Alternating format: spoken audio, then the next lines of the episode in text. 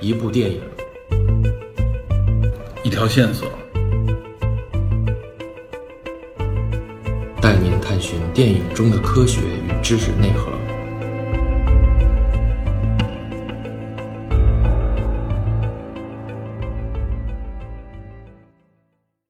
Hello，大家好，欢迎收听本期的电影侦探，我是 Peter。啊，我是麦头 DT，嗯，今天我们要聊一个，其实原来一直想聊，一在很多期节目里边也经常提及的嗯，一部漫改电影，在漫改电影里边，在整个美漫里边啊，嗯应该属于最深的一部了啊，对吧？口碑最高，尤其是最近啊，出了有关这部作品的电视连续剧，对，对吧？就是《守望者》。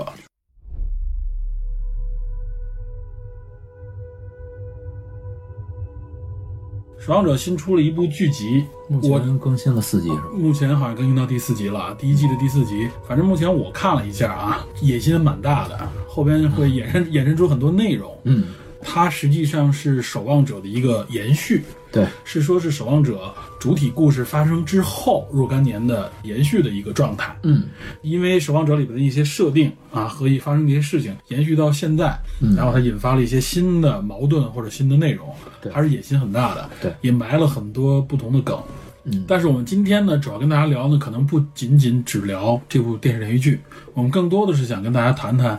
呃，应该是零九年吧上映的，零九年上映的这部《守望者》的电影，以及这部首《守望者》电影后边的这部原著，也就是阿伦·摩尔的这个最著名的作品，嗯对吧？应该是一九八八年八六年到八七年连载，啊，八六到八七年的连载嗯啊，这个也被 DC 粉称过这个应该是 DC 当中啊最黑暗或者说是最深刻的漫画作品，也是唯一获得了雨果奖吧，应该是对，雨果奖的作品，对唯一获得雨果奖的漫画作品，应该是对吧？呃，对，这个到时候咱们细谈，所以今天主要跟大家聊一下，也就是《守望者》相关的故事和我引发出来的一些内容的解读，好吧？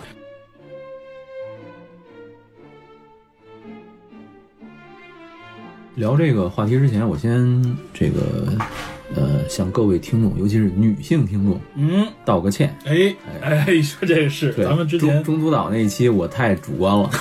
这个我武断的认为女性听众可能对战争电影不感兴趣，结果咱们在评论里面大量的女性观众啊啪啪打脸。啊 对，说首先我们很喜欢看对战争片不，要区别对待，不要固体印象啊，对固有印象。然后这这是我们我这是我的问题，而且我们从头听到尾， 对啊吧？对我们进行了教育和批批评。评啊，啊对，非常我们感谢全盘接受，这主要是我的责任啊。这没有没有没有，我觉得就是我们两个其实确实在说这个时候啊有一种惯性思维，对，这就是一种偏见，哎，没错，对我们俩就是我们俩就是体现出偏来见的本见，对， 体现出了一种偏啊，是吧啊？对嗯实际上啊，真的是现在可能喜欢战争片的这一块儿，我觉得男女比例差不多，真的是啊，这说明大家的欣赏角度啊比较和平衡了涉猎的这个范围已经很多了，对很平衡了。所以说，呃就就是说，我们不应该以性别来对这部影片做判断，对，对，这是吧？这是我们的问题啊，我们对。批评我们全盘接受啊，对对实在对不起，实在对不起好。，这里边算是我们在节目当中做一次道歉啊， 是啊，吧？对这个类似的道歉可能有，哎呦我天，跟广大尤其是女性女性听友做一个道歉啊。好，那我们回到节目当中。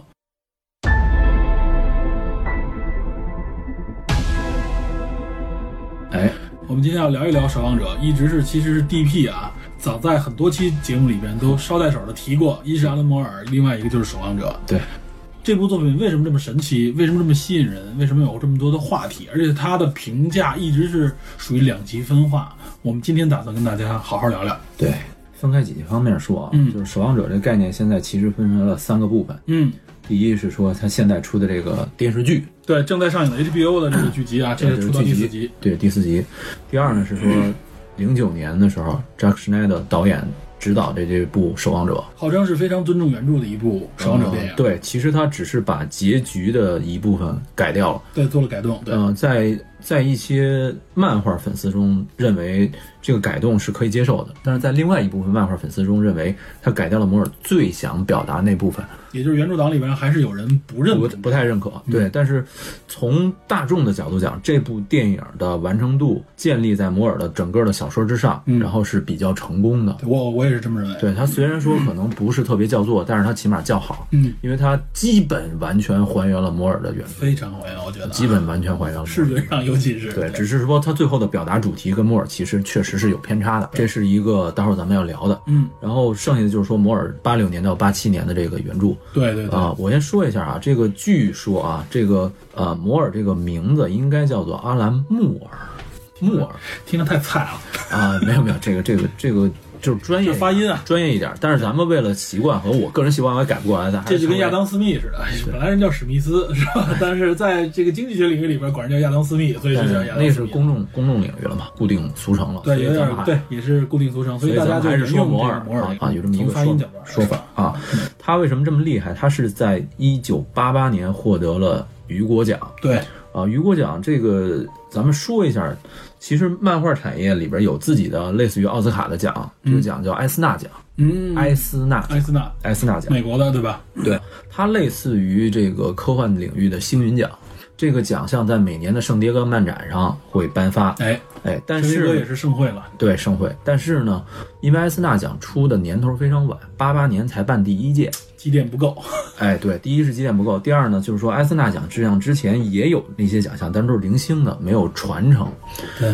所以《守望者》在八八年第一届，他确实是参选了埃斯纳奖，嗯，然后他获得了四个奖项：最佳限定刊、最佳图像小说、最佳编剧和最佳编剧兼画师。后两个都是摩尔个人的奖项，嗯，这是他。然后那等于也是拿了几个大奖嘛，相当于是。对，然后他的风格和深度一直是为大家津津乐道的。直到现在，我认为仍然是如此。对，有很多解读的方向和解读的东西。我今天聊的这个方向，就是漫画的嗯这个方向，可能是目前最核心粉丝认可的这么一个方向哎。我也是知道没多久，嗯然，后这几个月我大概了解了一下，我觉得确实是这个方向。哎结今合天结合莫尔这个人，今天正好接着这期节目，我们想看一看啊，哎专业领域里边的啊老专家们之间的同行评他议是他怎么们的想法啊对，我觉得是可以接受，你可以不认可，但是你嗯可以监听。对对对，兼听则明嘛，对对吧？因为其实越核心的粉丝，这个圈子越小，他的某些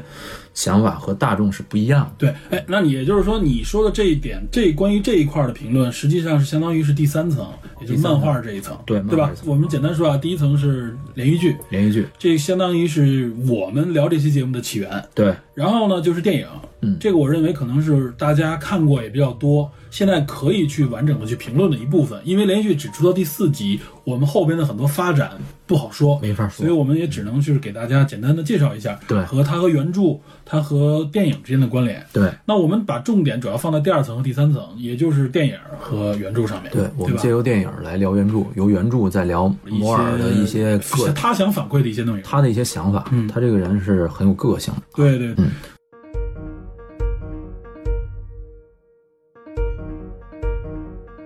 好吧，那我们先按顺序来，先从电视剧里简单给大家说一下吧。嗯，啊，因为我觉得欣赏这部剧得有点积淀，不然的话很多地方看不懂会觉得闷。对，他的很多彩蛋吧，嗯还有他的设定都是来源于零九年那部电影啊。它是有关联的啊。对，比如说第一季里面的这个这个笑匠的那个徽章，哎，然啊后包括最后结尾的时候，警察死去的时候落在他警徽上那滴血，都是完全复刻肖像的那个徽来章。呼应那个笑匠徽章啊，那对也是这个《守望者》里边的一个非常典型的一个代表性形有象一。个 logo，那个嗯东西都已经出外设了嘛。哎，然后还有就是说，警察那个警长开的那个夜宵的那个飞船，哎那个飞船在漫画里叫阿基米德，应该是夜宵二代创造的非对，常二代夜宵的飞船嗯叫阿基米德，也叫阿基啊，那么一个飞船，这是很可爱的一个 非常对。很 Q 的一个，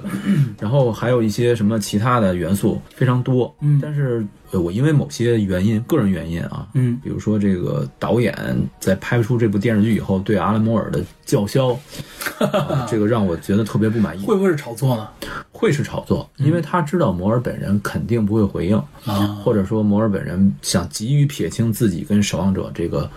IP 的联系，哦，他甚至不愿意承认这部漫画是他作品，不是因为这个漫画他写的不好，而是说 DC 的不断的绑架、要导致他挟对。这个东西想切割切割对清楚。对他很厌恶，就是说这个东西再是你自己的心血，因为被别人所夺取，然后不断的借此来要挟你，来恶心你。说白了，这个摩尔这个心情你可以理解，这个就很恶心。所以这个在创业当中经常有啊，就是很多原创者最后被被投资团队听出去以后，那种感觉非常纠结。非常恶心。但是这个片儿出来以后，这个导演就不断的叫嚣，因为在电影版零九年电影版上映之前，摩尔在 Twitter 上天天骂对 poison 这你经常 poison 说嗯啊毒液毒汁，我要对这个产品喷毒汁，是这个意思。但是就是零九年电影上映以后，摩尔就没再这么做了。不聊了，不聊了，但是在电视剧上映之前，这个导演就在这叫嚣什么：“我说你有本事，你再跟我喷毒汁，想逗一逗他是对，吧？我就觉得挺恶心的。你知道他已经不愿意，他都已经从漫画界退休了，你还去挑这个战他就个炒神作经的？嫌疑非常重了。对，所以我觉得不太好。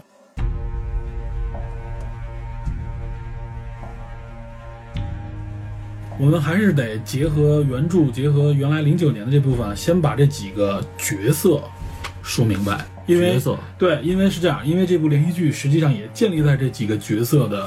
发展和关系上面，嗯对吧？因为有几个人，如果大家没看过，都不知道，哎，这个人到底是谁啊？而且他也是有点两线并行的那种感觉，那行，咱们对？吧？我觉得这几个其实就是守望者这个团队里边六个，相当于是英雄吧。嗯我们给大家先介绍一下，这是最基础的一个嗯，人物关系，相当于是。呃，我要说的这点儿可能比较多， 信息量比较杂，嗯因为有些呢，它是来源于漫画，嗯，然后呢，漫画它的设定和我们想象中的是不太一样的， 所以我们就先说啊，我先说跟这个电视剧里边儿，这个电视剧里还存在的就是铁叔杰瑞米·艾恩斯演的那个哎，所谓的法老王对，大家都叫法老王或者叫奥斯曼蒂斯。叫奥斯曼蒂斯。嗯哎奥斯曼蒂斯啊，他这个人物在电视剧中出现了，是老年版的，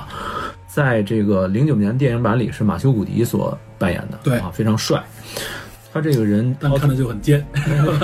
奥斯曼蒂斯，他本人叫阿德里安·维特，嗯，然后这个奥兹曼蒂斯是法老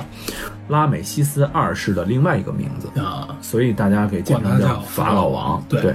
他在漫画中的很多的，包括他的公司，包括他的整个的体系，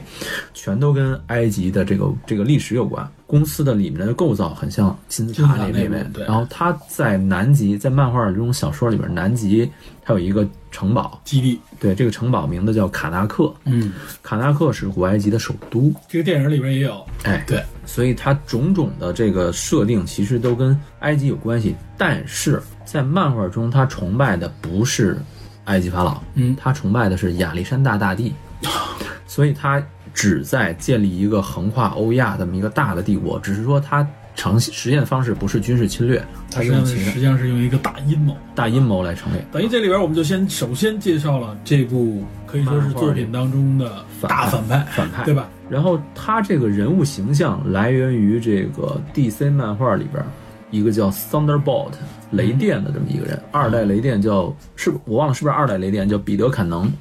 来源于这个人物，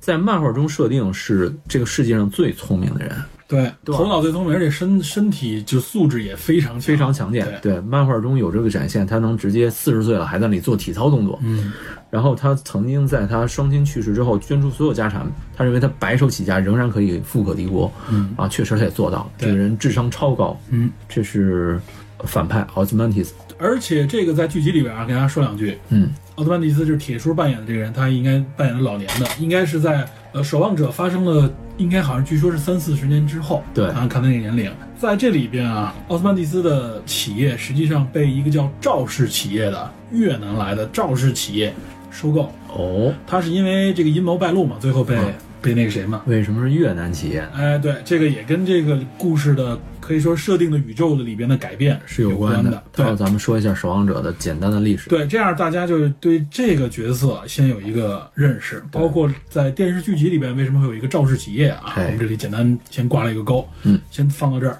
然后我们介绍下一个角色。下一角色就是呃，二代夜枭。哎，二代嗯夜夜宵是很枭，有趣的一个角色，对，这个人物叫丹尼尔·德雷伯格。嗯，他本人在漫画中是一富二代，他父亲是银行家，嗯给他留了一笔遗产。他小时候喜欢飞行和对鸟类的研究。对，就是一个有点动物学家兼这哎个有点科学方面的一个对交叉的，他有两个学位嘛，据说对是对，硕士学位，硕士学位。一个是空气动力学，一个是鸟类学。哎，然后呢，他的咱们刚才说的那飞船叫阿基米德，嗯昵称叫阿基，非有非常非常多的功能，甚至还带导弹对，啊，还带雷达屏蔽。看他来为什么设计成那个样很子？萌的一个 熊猫头鹰的那种感觉啊。呃，说大是眼夜萌说是夜枭，其实就是猫头鹰。对，夜宵就是嗯猫头鹰，我们只是学名是夜宵哎啊。哎，他这夜个猫子，他这个角色设定来源于 DC 漫画里边二代的蓝甲虫嗯，啊，泰德克德，哎，蓝甲虫挺有名的，蓝甲虫跟金色先锋是一个搭档嘛，嗯啊，金蓝二人组，这个熟悉 DC 漫画的肯定知道，对啊。但是啊，但是这个人物非常有意思是什么呢？他的行事风格非常像蝙蝠侠，哎，不光形式风格，它的有些设定也像有钱，有钱、然后靠装嗯高备、科靠技、设备，哎，高科对，技，然后包括他的腰带，而且还穿了一个也像飞行的斗篷一样哎啊，对只不过是个猫头鹰啊，是而吧且？看着是像个修女，我觉着，你知道吗他在漫画中有多套服装，水下的、雪地的，哎，嗯对 哎，，全都有，包括夜行的，非常有意思。但是就是说，这个人物在平时的打扮，嗯，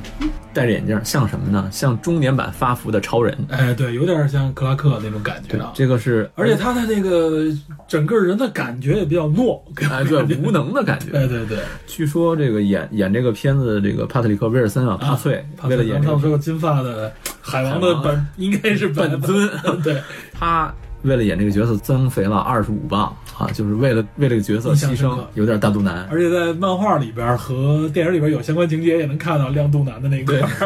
真的是亮肚腩，故意为之啊，对，很有意思。对还还挺纠结的这么一个人。对，就是有一点懦弱，嗯但是呢，有一点自己的坚持，更像一个普通人。而且他这个对，而且他这个人其实代表了一种思想，一种我理们念后边对我们后边可以再解读啊，先只是介绍一下基础这个人。嗯，顺顺带说一下，一代夜宵，哎哎，对，这一个代我不太人了解，一代人一代夜宵叫霍利斯·梅森，嗯也叫霍利斯·曼森、啊，曼森。他原来是一个警员，嗯退休以后修车为生。退休之前写过一本叫《揭秘之下 （Under the Hood）》，嗯。这个片段在摩尔的原著小说里面有，揭露了很多就是守望者前身民兵这个组织里边种种所有人的一些故事。起源，起源，哎，然后呢，但是他很不幸在这个漫画中死掉了。漫画中情节是他被一群叫做解手帮的，就是日本武士头打扮的小混混啊，干掉了。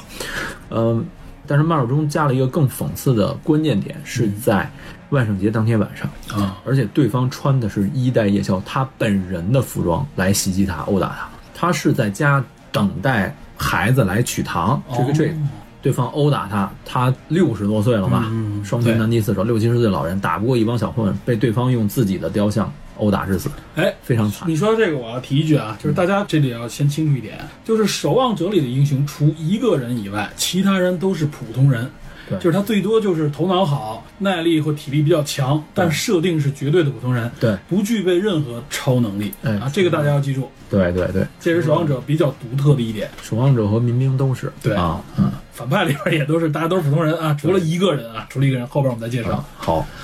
呃，接下来咱们聊说完夜宵，对，说完夜宵，说笑匠吧，哎，对，笑匠很关键，笑匠很有是特点线索人物，线索人物啊线索人物，上来就死，对他本人叫爱德华·布雷克哎啊，这个好像是《行尸走肉》里边那个演员非常有名，杰佛瑞·迪根摩根，对迪恩·摩根就是对《行尸走肉》里边演的那个反派嘛，哎，拿拿着那个棒球大棒棒上面滚着那个铁丝网。钉子是吧？对啊，大家都说啊，有一张网上流传一直流传一张照片，他长得很像哈维尔·巴登。哈维尔·巴登就是《老无所依》里边那个变态杀手，嗯知道吧很像？铁三很头，他俩有一个就都是短发，留着点胡子，两个人哎很像那个样很子。像很像。对，然后这个人物来源设计比较复杂。非常复杂，这个角色也很复杂。对，首先说啊，他的这个漫画角色来自查尔顿漫画的调解人这个角色，嗯，查尔顿漫画后来被 DC 所收啊，对包括我们刚才说的这个 Thunderbolt，还有这个好像蓝甲虫也是原来查尔顿漫画的。然后这个人物还融合了谁呢？融合了漫威公司里面情报员 Nick Fury 的设定，然后但是这个 Nick Fury 我得说是漫画早期白人版 Nick Fury，哦，嗯不是我们现在熟悉的，不是独眼黑叔啊，哎，不是 motherfucker，不 是不是塞缪尔杰克逊那个形象啊，这这是这是第一，第二是说他这个人物这个形象有点类似于历史上一个人物，这个人物叫做戈登·利迪，这个人物很有讲究，我得说两句。这个人物是在历史上真实存在，他是原来 FBI 的员工，嗯然后后来担任律师，担任脱口秀以及演员，曾经在尼克松政府期间担任白宫管道主要负责人。水门事件与他直接相关，然后啊还是很有故事、很有背景的一个对，人。然后后来他被判有阴谋罪、入室盗窃和非法窃听罪，啊、入狱是这么一个人物。他的形象就是这儿留着小胡子，一个很有争议的一个人也是。哎，很有争议。所以其实用他做原型之一是为了影射水门事件，哎，这个故事本身跟水门事件哎也有关联哎，中间还有一个对应水门事件的一个梗。对吧？然后同时还有两个人物，这个人物太 复杂，还设计了当时有一个叫格鲁乔马克思，这个人是一个演员，嗯他的形象就是胡子叼着雪茄。嗯，这个笑匠本人喜欢讲一些无聊的笑话啊，甚至有一些癫狂啊，就来源于小丑。哎对，所以这个人物其实是蛮复杂的。非常复杂，而且说叫笑匠啊，这是我们翻译过来很很文的一个名字，实际上就是喜剧演员的意思。对，喜剧演员。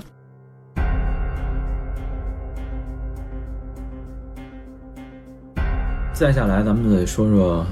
罗夏。哎，这是第四个人罗夏，罗夏，罗夏这个人，罗夏，哎，我这几个人都很经典啊，尤其是到罗夏这儿，非常有意思啊。风衣，礼帽、风衣啊，传统的美国那种四五十年代、五六十年代那种侦探，然后脸上永远蒙着面具啊，不哎就是一个布，这个布上面还有画着罗夏花纹啊，是吧对变换的话，变化的花纹还一直在变，非常神奇，非常神奇。很有内涵、很有故事的一个人啊。这个人的性格和行为方式也很独特，嗯，按照我们现在的观点看，比较极端。而且他是一个有坚实的自己理念的这么一个对人。对，而且他在这部剧集里边可是一个非常重要的背景人物。哎，但是人性非常，就是有点类似于我们的良知那种感觉。对对对，对，只所以是很多人很喜欢这个角色，非常魅力非常高，但是呢，这个人物也比较有争议悲剧型人物啊，悲剧性人物。他这个迈尔中设定的叫沃尔特·约瑟夫·科瓦克斯，这个比较绕啊。他是一个妓女的儿子，对，在单亲家庭说是不知道老爹是谁。对，在他十岁的时候，因为两个小孩侮辱他母亲，嗯，然后同时对他进行言语羞辱，他就把其中啊这个电影中做了一些改变。漫画中他是用烟烫瞎了其中一个人，差点烫瞎一个人眼睛，另外用嘴扯掉另外一个人脸皮，啊，咬我哎我对这就记得有。对，然后被关进了这个儿童关怀机构，他的母亲也因此失掉了这个抚养权。他女母亲本来对他也不够好嘛，嗯，经常打骂他，所以就是身世非常的坎坷。甚至非常坎坷。然后呢，据说在五六年他母亲被谋杀的时候，他只说了一句“很好，good”。 反正就是从小既没父爱也没母爱的这么一个人对，而且他是从小跟这些混混们打斗出来的。你一看那个形象，就是受到群体排挤的那么一个人哎是。一个但他可不是一个不反抗的人，接受霸凌者，他是一个霸凌脸对， 霸凌霸凌梗，他是一真反抗的。所以他据说他的耐力和体力都很好，哎，而且打斗非常强。而且是那种街头英雄的感觉嗯啊。，这对，而且头脑也很也很聪慧。对这个人物，据说啊，摩尔设计的时候想设计出一个史蒂夫·迪克克这样的一个人嗯，嗯嗯就是看上去比较懦弱、有可笑名字，但实际上又又很强、嗯啊。然后，呃，据说摩尔创造了一个史蒂夫·迪克特底下有一个叫 A 先生的人物，根据这个人物形象借鉴了一部分，还有一个是查尔顿，也是查尔顿漫画公司，嗯现在归属 DC 的漫画。你可能知道这个人，这个人叫问者。也叫疑问侠，不是那个，不是那个不是那个谁的那蝙个蝠侠问那号，个啊蝙蝠侠那个问号啊，不是那个。这个在 DC 的嗯动画里边出现过，你可能有印象，就是同样礼帽、风衣，但是他脸是看不见的，哦他戴了一个面具，那个面具镜像映射着外边。那个人是一个侦探型的人物，嗯到各个地方用自己的东西去查线索。这个人叫问者 The 柯南 Question，柯南型的人物哎，对，有点儿，其实就是很多是个探员，哎哎哎，准确，哎，对 这个形象我很喜欢。我这这个就是风衣礼帽这个感觉啊，就是有一他有一种独特的气质。哎，然后他这个变换墨色路这个墨迹，其实是在漫画中有来源，对对对，这原来一开始我还觉得说这是不是大家自己每人看的不一样，对实际上啊人家是一高科技材料，是不是？漫画中设定是说，呃，Doctor Manhattan 发明了一个根据人体的热感和压力形成不断变化色彩的这么一个布料，然后这个布料后来被罗夏利用起来了。 正好蒙在脸上，蒙在非脸上常有特征、非常有特色的这么一个人，对，随着他的这个面部表情和他的情绪不断的变化，像是一个总体上这个感觉就像一个落魄的私家侦探，哎，对吧？然后呢，这个私家侦探还特别有正义感，对吧？所以也符合私家侦探这个感觉。但是因为他蒙上了这个面具，嗯给你感觉这个人心理上可能是有问题的这样一哎，个人，对，对吧？这个，而且他变幻莫测的那个面具，嗯对感觉这人好像也有点喜怒无常似对对的对，啊。这是罗夏啊，罗夏嗯罗夏非常有特色的一个人，第四个人，呃，接下来咱们聊说说那个女的。二代死鬼二代死鬼啊，她很，大家有时候也管她叫叫司灵司灵啊，对，还是二代，一个女嗯二代唯一的一个女性啊，女性，在电影里边非常的性感，穿一身性感小皮衣是吧？嗯嗯，对吧？就差一个鞭子了，你们看。高叉泳衣 对啊啊，看着反正是非常，确实非常性感，非常靓丽。对，她是一代司令的女儿，本名叫 Laurie，她那嗯个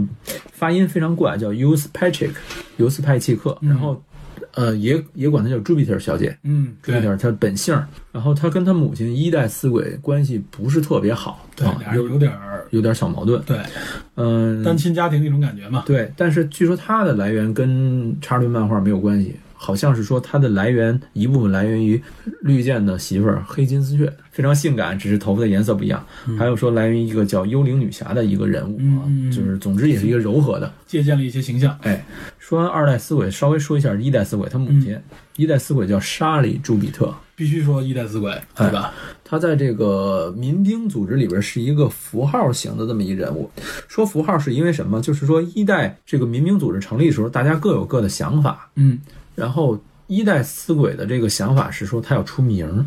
然后她的老公就是她的经纪人，嗯她认为。一代死鬼能够攫取更多利益，所以不断的让她去曝光自己的形象。你又是个女性嘛，哎，又是个女性，然后呢，一代形象也也很好。也很好，是个美人儿，然后是性感，那个年代的性感，包括她那个拍照的时候，最开始警察斜眼看她的胸，对对对，很她明显她展现出来也是那个年代四五十年代的时候那种女嗯那性种的的，艳丽的那种感觉。对对对，那种感觉。然后她在这个剧中也好，跟漫画中也好，都是一样，跟笑匠有过一段儿不愉快的经历。不愉快的经历，但是又跟笑匠最终生下了二代死鬼。对，这嗯个也是后来啊，我记得当时看电影的时候看到啊，原来是这么一个身世。对笑匠是在一次怎么他们聚会当中强奸了她，对，强暴了她。强暴了她，然后这个事情成为他心心中的一个伤痕，对然后呢，也是笑匠的一个污点，对吧？笑匠因此被逐出了一代的民兵组织，好对像是啊，对是，对吧？而且他的性格上确实有点像这个笑匠的一些哎一些内容，既聪明，然后又又反叛的那种感然后觉。很反叛，很对反叛。对，这是前二代死鬼前五个二代死鬼咱们介绍完，接下来就是哎曼哈顿博士。也是可以说是这群人当中唯一的，刚才咱们说了嘛，唯一的一个有超能力，但是又强到离谱的人，对，强到非常离谱，而且也是在这群人当守望者当中啊，嗯最吸引眼球的人之一。对，最新引最吸引眼球就是他啊，虽然他不是绝对主角，但他非常吸引吸引眼球啊。啊，因为他独特的理念嘛，嗯然后他独特的理念和他的嗯超超强的能力啊，嗯和他的这个身世非常诡异。非常诡异。Doctor 曼哈顿啊，曼哈顿博士，名儿叫乔纳森·奥斯特曼博士，在漫画中设定他是一个钟表匠的儿子。而且这个在电视剧里边就提到了啊钟表匠这个梗所以为什么我们一旦说钟表啊？嗯因为这个守望者的英文名叫 Watchman，Watch ，Watchman 对一指守望，一指钟表。观看钟表的意思。嗯嗯哎，对，，它是一个双关语，所以 Watchman 本身就跟钟表有很强的联系。嗯，他是一个非常复杂的人物。对他这个漫画形象来源于谁啊？来源于原子队长啊。原子队长这个在 DC 漫画中、DC 动画中都出现过，嗯熟悉的可能知道，原子队长也是一个蓝色能量体嗯啊，也是光着身子，穿着一靴子， 非常怪。嗯好，在这里边也是啊，他也是蓝色的啊，这个对，一直裸身到处裸奔的一个神奇形象。对，据说摩尔在设计这个曼哈曼顿哈顿博士的时候，考虑到核阴影的威胁，嗯然后呢，就想设计成为成为某种量子能量体。嗯哎，这样的话，感觉比原队 长会有更具有发挥余地。嗯，然后他为此还特别研究了核物理，还有量子学，这个是很有意思。所以他的故事里边也是啊，这个也用了这个量子力学来支撑了这故事里边一部分神秘的内容，是在吧？那个年代，八几年很强啊，这个想法还是对对对，还是很有意思。那个时候大家对这些什么原子啊、量子啊，嗯，对这些高科技还是很迷恋的。哎，对，他特别避免了让这个人完全没有人类情感，他还是有一定人类的羁绊所。所以这个这个角色给我也有一种很奇异的感触的感觉，震撼是对吧对对，不光是震撼了，就是他他的映衬啊，尤其是他和别的角色之间的映衬。这里我们介绍到第六个角色啊，就这几个角色之间复杂的关系、独特的性格，嗯和他们彼此命运交织这种感觉，给你总给你很奇异的一些光谱，影响你对这部作品的判断也好，或者说是品味，你知道吧？就是这就是它很丰富的一点啊。一方面给人感觉他成为了这个变成这样，因为他独特的这个经历，他变成这样以后啊，跟之间的每个人有深有深深的纠葛。嗯，然后呢，他又是一个好像像你说的有人性又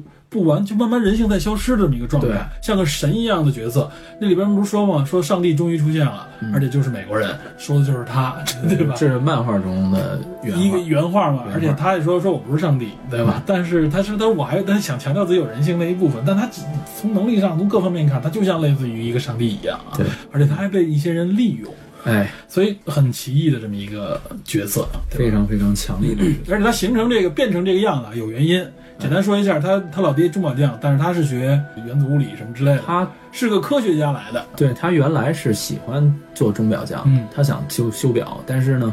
他父亲认为和和时代来了，对，何时代来了，你学这个机械没有用了，，就把他的这个钟表零件全抖落到地街上了，让他去学高能物理，学核物理。这个钟表这个梗很延续了很多，影响了 DC 宇宙啊。哎， 对，然后一直到现在，然后这个他学完了以后，去政府机关的对嗯研究这么一个核武器吧，应该算是一个核武器、核能的这么一核个能方面的武器啊，一个做研究做所实验的时候，研究所。研究所里边做一个秘密实验的时候，过程当中因为事故哎，被关在了一个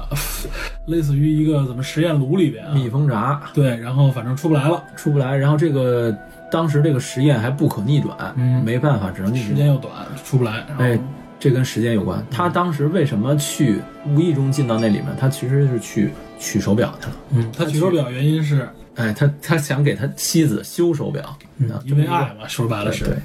结果他被这个能量击中，瞬间气化，嗯，结果慢慢的又重组了。而且它重组过程很神奇啊，在一段时间里面，对，然后呢一会儿是中枢神经整个整个神经的这个结构出来，一会儿又整个肌肉结构出来，肌肉出骨来骼什么之类的，很诡异。对，最后就成为一个能量体。然后好像是不到一个月左右的时间，最后终于以一个完整的裸体的 能量体的、就是像希腊神话雕像一样的呃蓝人，色的一个男人啊，光头非常的强健 啊，看着就很就很神秘的一个人物，嗯，就出来了。而且他成了一个，真的成了一个非常强的力量啊。后边我们再介绍他详细的相关的故事。哎，咱们稍微说一下这六个人的关系吧，嗯啊因为你刚才强调了这六个人的独特关系。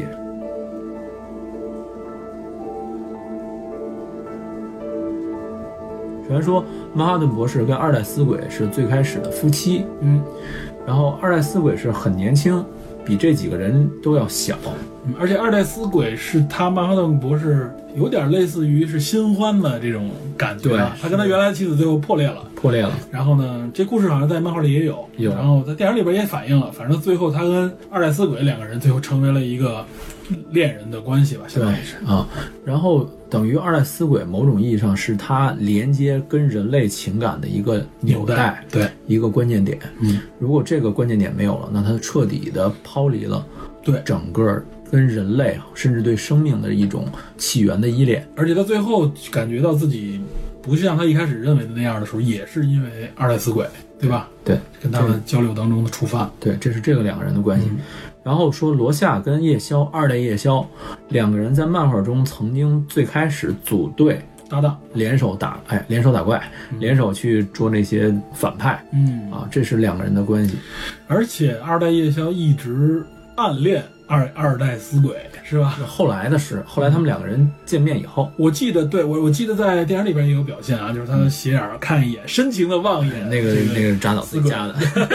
对，加的，哎，还特别腼腆的一个感觉。 他压抑自己的感情嘛。对对对，啊，笑匠是二代死鬼的父亲，嗯真正的父亲。嗯笑匠其实是连接民兵和守望者这两个组织的这么一个人。他是原来一代组织里，对，他在一代里边是年龄最小的，嗯但是他在二代里边其实现在年龄偏大。他是被听出来的嘛。哎，对，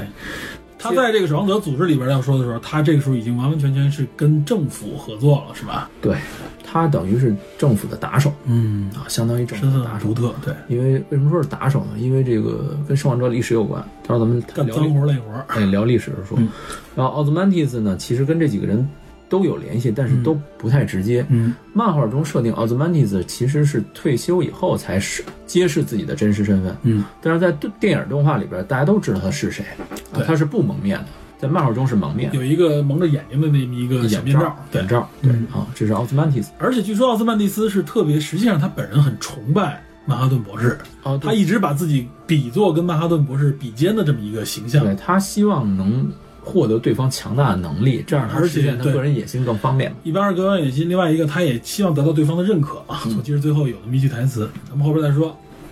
然后最后等于二代死鬼和二代夜宵就走到一起了，嗯，就这么一个结局。这么一个关系吧，也是对。这么说完了以后，大家听着就挺乱的了。这六个人又一代又二代啊，又跟那什么，就是这这个设定本身，你给你一看，这就跟传统的一个英雄因为什么原因变成了英雄以后，就开始面这个主持正义的这种设定完完全全不同了。哎，这几个人物不像传统意义上的超级英雄，嗯，都都是带着很多拖累哎，带着很多羁绊，哎，然后呢又你说他强又不是特别强，然后这个人他给你感觉哪个人都不像一个特别正的、完全正的、没有瑕疵的正义形象啊，每次都克服困难，等着去征服罪恶，不是这么回事 好儿像。面对更多问题是来源于自身，对他面对的问题，题全都是跟自身，这里边呢偶尔出现的所谓的反派，所谓的跟他们之前的反派都是小配菜，是吧哎？小配菜，这里边的反派其实都不太重要。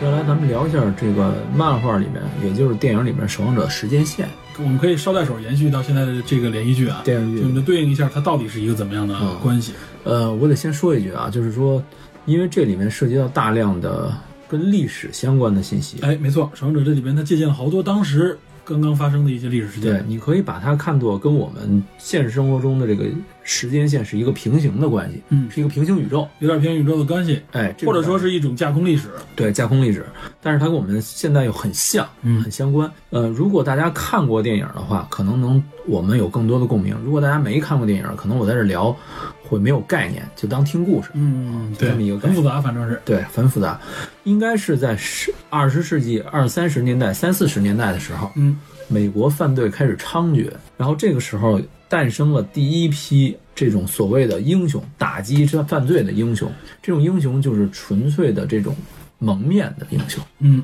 啊。最早出现的这个蒙面英雄就是一代夜宵霍利斯梅森，嗯，他本人是一个警员，这个身份很像这个电视剧里边这个女主角的哎身份。对，他为了打击犯罪方便，他给自己造了一个猫头鹰的这么一个这个这个样子。因为他平时白天以一个这个怎么说呢，司法人员的角度呢，嗯，他发现有些地方执行起所谓的正义起来是比较不太方便，对比较掣肘的。不太方便。然后剩下还有几个人物，一个叫大都会队长啊，Captain McTorpis，还有就是我们刚说一代死鬼，他是奔着出名来的，嗯，还有一叫蒙面判官，蒙哎面判，官这个在电视剧里边出现了，电视剧第二集里出现过，呃电视剧里第二集出现过是吧？对，。出现过。然后他在这个电影里边也是是一个很正义的形象，嗯，包括他发现笑匠要强暴对嗯死鬼的时候，把对方痛殴了一顿。大壮，然后感给人觉感觉像刽子手一样的一大哎壮，但没想到是一特正的一个人。这个人物在漫画中是身份成谜，嗯，自始至终不知道是谁，嗯但是在一个关键性的时间点以后消失了。还有一个人物叫天鹅人，就是他背着一个大翅膀，那个那个鹅不是那个天鹅的鹅啊，是飞蛾的那个就是鹅。飞蛾扑火那个，对对对对对，看着很搞笑，像个大昆虫一样，是吧？脑袋上有俩翅儿。对，非常搞笑。这个人物因为后来一个意外事故啊，导致酗酒，哎，状态不佳，最后在精神病院一直是对他结局好像是被警察带走，因为酗酒发生事故。对，在这个漫画中还交代了几句，他后来还是来来着，但是精神状态非常不稳定。还有一个叫美超人，也有叫账单儿，这直译就叫 Dollar Bill，就是美元比尔。嗯这个人物很很搞笑，这个人物也是挺悲剧的啊。嗯，在这个《守望者》电影中说他是斗篷被缠到了旋转门里边，被罪犯开枪打死，对吧？嗯这个是很悲剧、很搞笑，但实际上在漫画中揭示，他这个斗篷不是他自己愿意穿的，他这个斗篷是谁？是他的赞助商为了资助他，让他愣让他穿这个斗篷，广告斗篷哎，广告斗篷，但是他没办法，他穿了，穿完了以后，结果因为这个斗篷而死丧，命。对，这个很悲剧。还有一个女同性恋角色叫侧影，嗯，这个最出名的镜头就是二战胜利之吻，胜利之吻本来是一个男的，一个海军士兵水吻一个对水兵嗯吻一个护士吻一个护士，哎，非常经典的一个啊。然后呢，在这部剧里在《守望者》世界里，是他去吻的， 对，是他去他穿这身黑给我老给我感觉像个像个大 醉大醉女军官啊，有点这觉，种感觉。他是一个很那个年代很膈应、很各色的、嗯很个，性，有点女同性恋那种感觉。她就是女同性恋，他就是女同性恋，对，然后最后他也是在电影中揭示嘛，他跟他的女同性恋被自己的仇家嗯干掉对啊，死惨死吧。对，呃，说一下一个剧情，就是说这些人物最后都有一个大概的结局。嗯蒙面判官要说一句，对，蒙面判官在第二集里还露了一面，反正对是回顾历史的时候，哎他是怎么主持正义的？对，蒙面判官这个在当时一代一代这个民兵组织后来为什么解散，是因为当时在七七年的时候，七年八月三日，有一个叫基恩的议员提出了一个法案，这个紧急法案被通过。这个法案就是什么呢？义务执法是非法活动。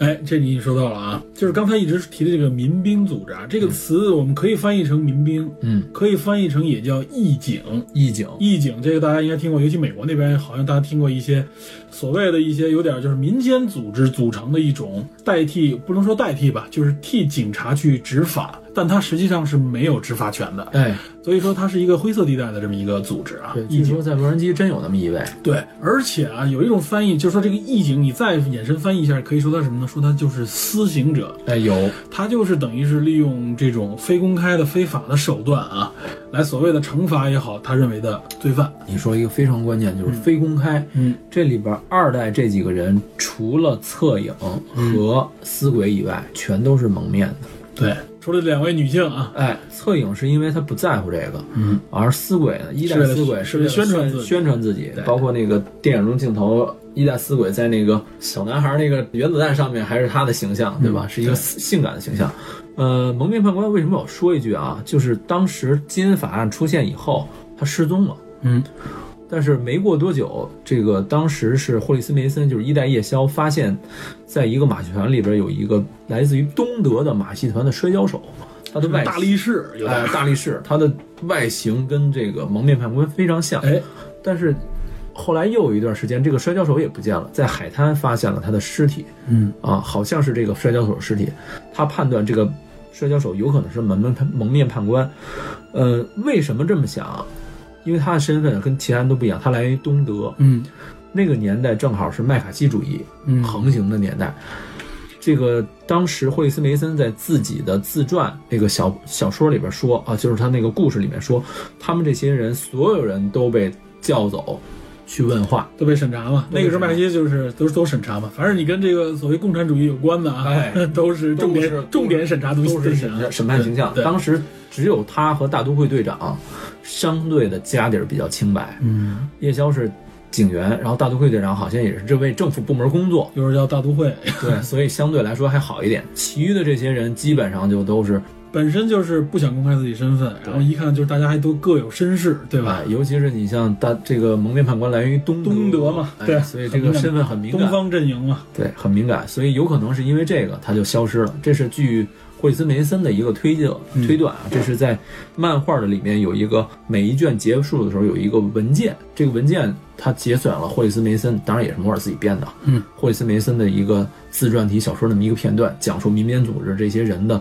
来源、起源和最终的大概结局这么一个故事。嗯，啊，其实就是我我为什么要说这蒙面判官，就是说它跟我们现实生活中的很多细节是息息相关的啊，包括那个年代的麦卡锡主义，这个是大概在民兵组织这段时间的历史。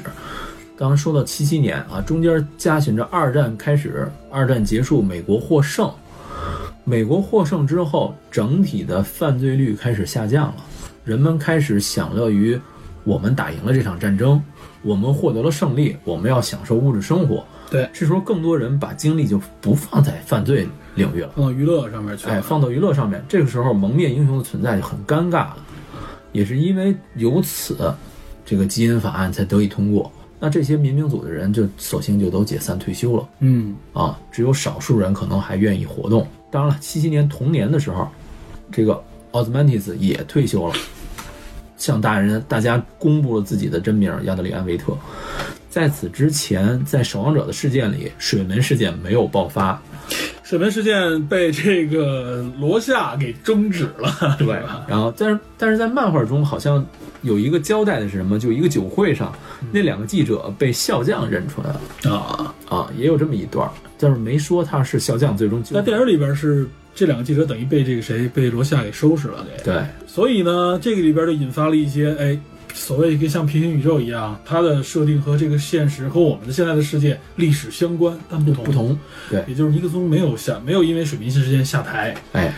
因为尼克松没下台，哎，就导致了很多变化。这个在电视连续剧里边也有这梗啊，那个在小小学里边，我们看那个总统头像里边，尼克松后边是谁呢？罗伯特雷德福，知道吗？当时我一看，给我乐坏是了。 尼克松当时修改宪法修正案嗯，获得了第三个任期，对他修宪法，让自己延长任期。哎，他修宪这个之后，他的后边的这个获呃获得总统的这个人物就是罗伯特雷德福，嗯，然后罗伯特雷德福好像也要谋求连任，而且当了很长时间，应该是啊。这里边在电视剧里边还有雷德福法案，啊， 这个也都相关。不知道雷罗伯特雷德福这个形象会不会出现在剧集里边？我觉得应该可以，因为他还在肯。定会，你肯定这会是获得演员的肖像权和授权啊，对吧？对对嗯啊，这个是很有意思。就是说，当时这些一代的民兵组织退休之后，有两个人物出现，并且获得了一定的豁免权。第嗯一是校将，对，校将投靠了政府，完全成为政府职员了，就相当于。哎，他就是就是像你说的干脏活儿，他在古巴导弹危机，包括越南战争里面嗯全都出现过。嗯在《守望者世界》里面，因为曼哈顿博士的出现，越南三个月之内越战就打赢了，打赢之后，越南成了美国的一个州， 一个州一个省。对，就是一个省。然后这个我记得《守望者》第一集里面出现的时候说，后来越南独立 了，前不久才独立，就是时间线拖后了很多。对，非常非常神奇，反正是啊。这个非常有意思啊！我估计那样的话，说古美国国旗、星条旗也得也得改呀、它也改了，它是吧美国国旗是一个中间是圆圈儿啊，就是星条中间那个原来是右上角是那个蓝色的方块，里边都是白星嘛。对，它这个变成了整个这个白星和蓝色呢，变成一个圆圈儿，嗯，一个圆的蓝色图形里边充满了各种不同的这个白色星星，然后后边是以红色红条为背景啊， 看着很诡异，你知道这有吗？点诡异。对，呃，布雷克还有一个，他有一个一九七六年，他解救了这个伊朗的人质危机，嗯，这个好像这几个都是历史事件啊，七八六六七十年代的，是不是《逃？离德黑兰》的那个电影里边的那个，呃，类似这种是吧？ ？Argo 里边的那嗯对个， ，Argo。他因为这个事情，就是很多对笑匠这个人不满的人也都闭嘴了，因为他为国家出力了嘛，对啊，这就是干脏活儿累活儿里边的累活儿，知道吗？累哎活儿。然后曼哈顿博士因为超强的能力嗯，被政府所雇佣，所以相应的二代死鬼跟他就等于进入了一种被政府雇佣，同时又监测、监听的这么一个状态。啊，在这个漫画中里特别明显，在电影里不太明显。就是说，曼哈顿博士去火星以后，所有的政府特工第一时间来到他们这里，问他问死鬼去哪儿了，把死鬼所有个人的物品全部都收集起来，包括甚至是包括他的内衣，全都收集起来要做调查。这是一个完全没有隐私的，他对属于一个被监听的状态。说白了，他也就是工具对啊。死鬼的作用是什么？就是稳住曼哈顿博士对，他的作用就是陪着曼哈顿嘛。 对，这是。然后这个基恩法案出现以后，这个当时已经是二代的这个就是所谓的守望者，这个这群人物已经出现了。嗯，呃，奥兹曼蒂斯已经退休。二代夜宵表示，我自己会退休，但是呢，我不公开我自己身份，我就是一普通人，踏实过自己的小日子就行。罗夏更逗，罗夏作为一个非常坚持的人，他把自己所有的对这个法案的看法写到日记本里，然后连日记本带一个强奸犯全部扔到了警局门口。这个行事风格和作风就感觉出来了。 这是楼下的风格，这是大概守案者在整个主体故事线发生之前的一些故事梗概嗯和时间线。嗯啊，它中间穿插了很多美国平行历史，包括杜鲁门，对。包括麦卡锡，然后包括水门，包括越水战门，越战，包括正好这个整个八十年代的冷战核危机，包括肯尼迪，包括肯尼迪遇包括刺。肯尼迪一次，对，哦对，肯尼迪遇刺在漫画中和电影中都是笑匠干的。笑匠干的。然后曼哈顿博士还没有阻止这个，他本来成为曼哈顿博士以后，他能够看到未来，未来所谓的啊，他知道这件事儿，但他没有去阻止，他还纠结为什么不阻止的时候，他尤其说。是他跟肯尼迪还握过手，对，他说，对于我来说，这都是无论是未来还是过去，都是已经发生的事情了。啊对对他来说是没有一个因果关系的。对，就是我我阻止不了这种事情。嗯，他也不会去不会干去扰阻止时间线。对这是整体的一个背景设定嘛。嗯背景设定就非常复杂了啊。对说实话，这这样东西就已经很乱了啊。嗯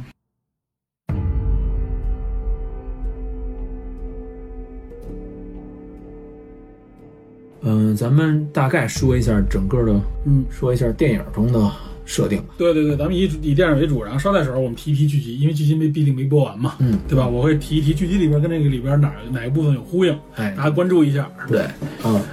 电影中就是最开始的出现的东西是笑匠的死，对，以笑匠之死为起点，对，笑匠死，笑匠在自己的公寓里享受生活呢，嗯，突然有人闯入，跟他进行了一场打斗啊。笑匠本人是非常强力的人物，这个漫画中设定说跟举重运动员一样的身材，但是在电影中用了一个非常形象的当代的这么一个东西，说他的身材像一个橄榄球的 linebacker 嗯线卫，对，最壮最猛的那种对，线卫就是负责情报对方这个进攻进攻跑锋是吧？啊，跑锋外接手都可以，嗯就是 linebacker 非常强，嗯，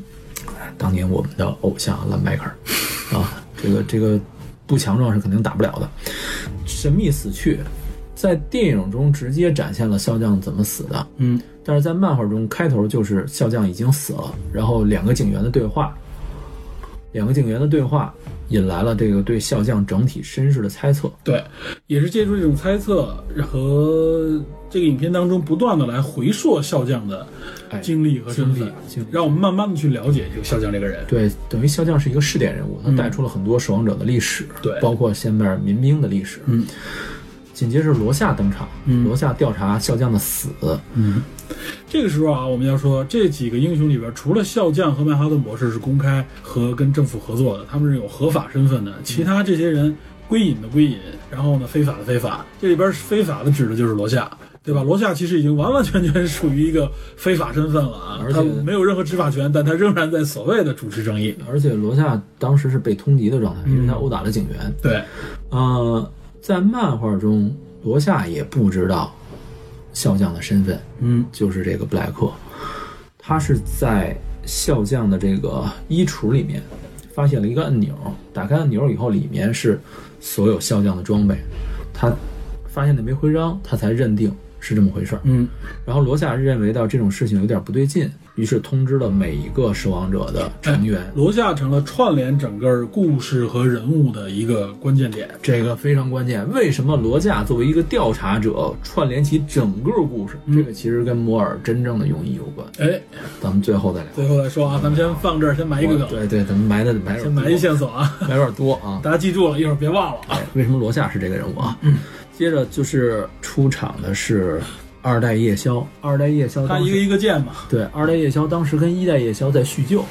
他为什么跟一代夜宵去叙旧呢？因为他是一代夜宵的崇拜者。一代夜宵退役之后，二代夜宵他对鸟类的迷恋，包括对猫头鹰的迷恋，然后他想继承这个一代夜宵的衣钵，写信告诉对方嗯说：“我能不能继承你我是一个崇拜者嘛，名号？”对，啊，一代夜宵当然高兴了，他延续我的神话嘛。求之不得。然后在守望者这个组织解散之后，他们两个人仍然经常来往，保持联系，保持联系，这是一个很好的一个互动，嗯也是一个双方的一个情感的羁绊。我给我感觉啊，就二代夜宵出现的时候，就夜宵这个人物给你感觉，在这个整个甚至有点癫狂的世界当中啊，他给你有一种回归人性的那种感哎觉。，更像是我们普通人。对他，他给我一种身边普通人的感觉，他的思路，哎，我能理解，知道吧？对对对，其他人我都觉得有点其怪。其他人太怪了，知道吧？然后是罗夏潜入了夜宵的这个住宅，罗夏警告二代夜宵，笑匠死了，好像有人对我们不利。嗯，啊，你要留神这件事情。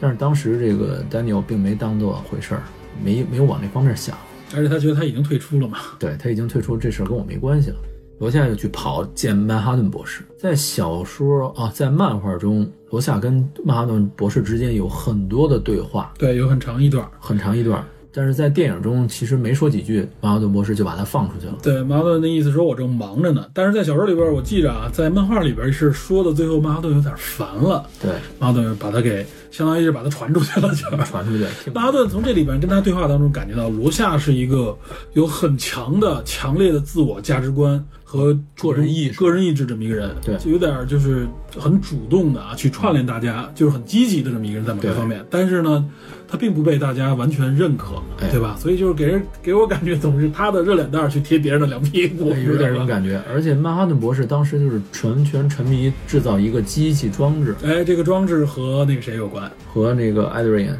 和维特有关，对，和这个法老王有关吧？有关。法老王是想跟他一起创造一个装置，呃，据电影中说是一个能源装置，对，就是能创造无限能源的哎装置。嗯解决能源就能解决战争，人们就不会有争斗了。所以曼哈顿博士非常用心，愿意去跟他合作。他觉得这是一个维护世界和平的一个主要的因素。对，在电影中还把漫画中的后半部分的一部分情节提前了，就是说曼哈顿博士因为粒子流的干扰看不到未来，嗯，然后这个粒子流的干扰，他认为有可能未来会发生核爆，因为只有核爆的时候，这个粒子流才会逆向的往时间往回穿越。，对，没错，就是曼哈顿博士虽然是一个像神一样的人，他能看到未来，但是这个时候他对后边的未来有点看不清，看不清就像你说，因为这些原因，对，所以他也有点儿想想去挽救这件事情。他认为可能这个逆子流就是核爆造成的嘛，像你对说的啊。这个时间线上来说，这个时间点上来说，曼哈顿博士还是很有人性的，但是这些信息全在他们的对话当中出现，你不仔细看你会错过的。对，这有点晦涩。对嗯同时二代死鬼出现，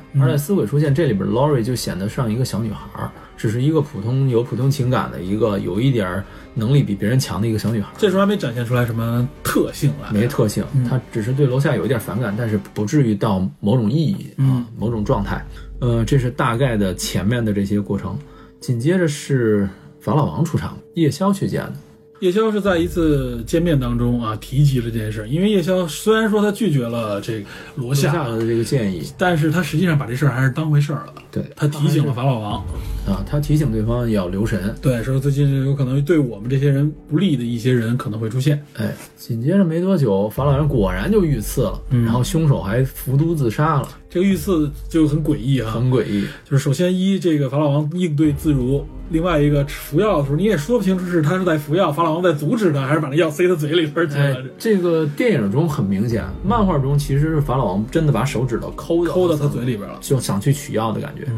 但我也当时我就觉得他是不是把药加进去了？ 对对，这个事儿很难讲。因为当时在漫画里边没有去演那个刺客，哎，但是在电影里边给刺客那表情啊，就又惊讶又惊愕那种感觉，就感觉你孙子你怎么要杀我？嗯啊你这这种你太脑补太厉害对了。不过不过是对，是实际上是这么回事儿啊。啊。法老王遇刺，然后曼哈顿博士在一次被公众质疑的过程中，这个时候呢，实际上是同时发生了几件事儿。嗯，这个罗夏一直在调查这件事儿，耿耿于怀。这时候大家已经知道罗夏自己在调查，对，这六个人还剩下五个嘛啊，嗯还剩下五个，这五个人做有一次聚会，这聚会因为谁呢？就因为笑匠的葬礼，对吧？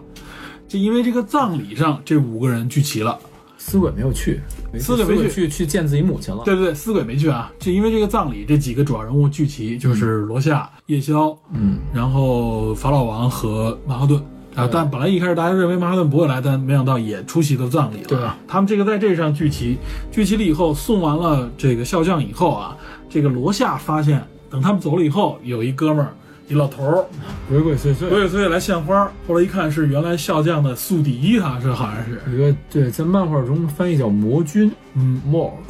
反正是个反派。哎，是个反派。一看这样子也不像好人，哎，这个所以他就人物盯上这个人了，他夜闯这个人的家里，嗯问他你为什么要来？你一个反派，你一边动私刑一边一边逼问他，对对吧？，他就事先就揪对方手指，把对方扔冰箱里嘛。嗯，然后他说我只是，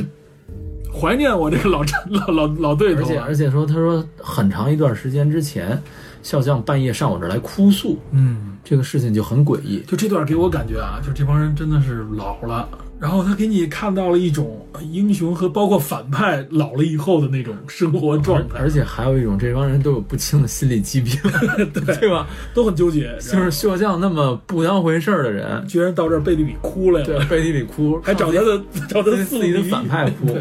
一边哭还一边说原谅我妈妈，这事儿就很诡异，对啊，很诡异。但是罗夏是半信半疑的，嗯，在这个漫画中，《罗夏日记》就把这段记下来了，但是他仍然不信这事儿是真的，不完全相信。